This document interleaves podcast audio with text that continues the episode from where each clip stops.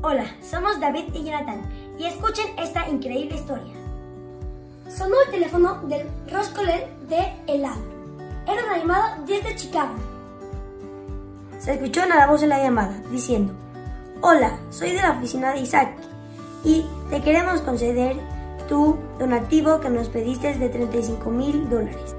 Le dijo el entonces ¿qué hago para ahorita para recibir el dinero?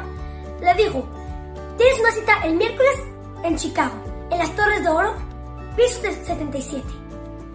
El rey Shiva se puso muy contento y pensó, tanto tiempo me esforcé, tanto tiempo pedí y ahorita me lo están concediendo. El Roscoler empezó a buscar un vuelo desde Israel a Chicago, pero no encontró. Entonces, el, la única, el único viaje que había era de Israel a París y después a Chicago. A París. Y llegando, se apresuró para buscar un miniano. Llegó al colegio y se dio cuenta que la hora de tefilá era más tarde. Entonces, él ya vio su reloj y dijo, no sé si me va a alcanzar el tiempo para llegar al vuelo. Estuvo esperando hasta que se junte el miniano. Y cuando se juntó Minyan, el Hazán era lentísimo. Y por fin empezó la tefilá. El Roscoler no sabía lo que hacer. Por un lado tenía el negocio, el vuelo, y por otro lado tenía la tefilá con Minyan. Decidió quedarse y hacer la tefilá como debe de ser. El Roscoler, acabando la tefilá, salió corriendo al aeropuerto. Llegó y en la fila decía, por favor, ¿me puede dejar pasar? Estoy un poco apurado. Llegó, llegó uh, con el encargado y le preguntó, eh, eh, ya, se, ya se preparado para mi vuelo. ¿Me puede subir las maletas? El encargado del aeropuerto le dijo, ¿le puedo decir algo? Eso, el avión que usted iba a volar es el avión que está a punto de despegar. El rab vio cómo despegó. El rab dijo, ¿cómo puede ser? Yo pensaba que por mi zahut de hacer tefila con Minyan iba a poder llegar al avión, pero no fue así.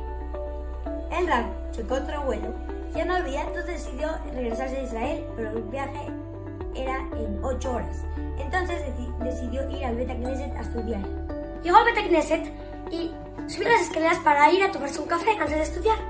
Y de repente vio una persona con una coracha que en, el, en la coracha decía el nombre de un donador muy grande.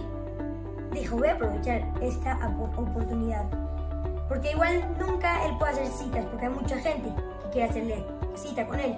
Pero dijo, ahorita estoy enfrente de él y le empezó a contar lo que hizo ese día con la tefilá. Le dijo al rico, justo hace ocho días nació mi nieto, un nieto nuevo, y yo voy a su Sandak.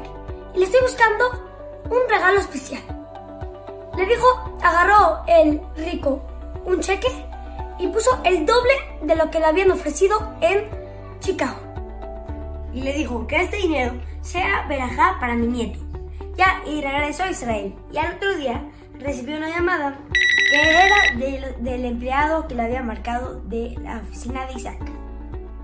Le dijo, hablo para disculparme porque el señor Isaac no pudo estar en la cita ese día.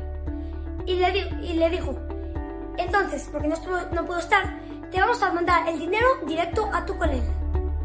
Ezra se quedó muy contento y muy agradecido por Hashem de todo lo que había ganado. Aprendemos dos cosas aquí.